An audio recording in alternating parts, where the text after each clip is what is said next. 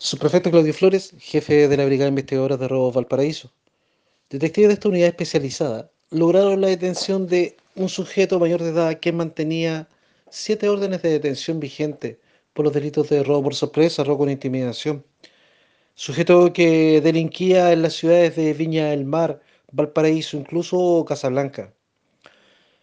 Oficiales de esta unidad investigadora de robo, después de un trabajo de inteligencia policial, además de análisis de información, como asimismo auscultación en diferentes sectores donde podría este sujeto estar escondido para tratar de evitar la acción de la policía, lograron concretar la detención de él en el sector de Playa Ancha, Valparaíso. Este sujeto pasará a disposición del tribunal para ser formalizado por los delitos que se investigan.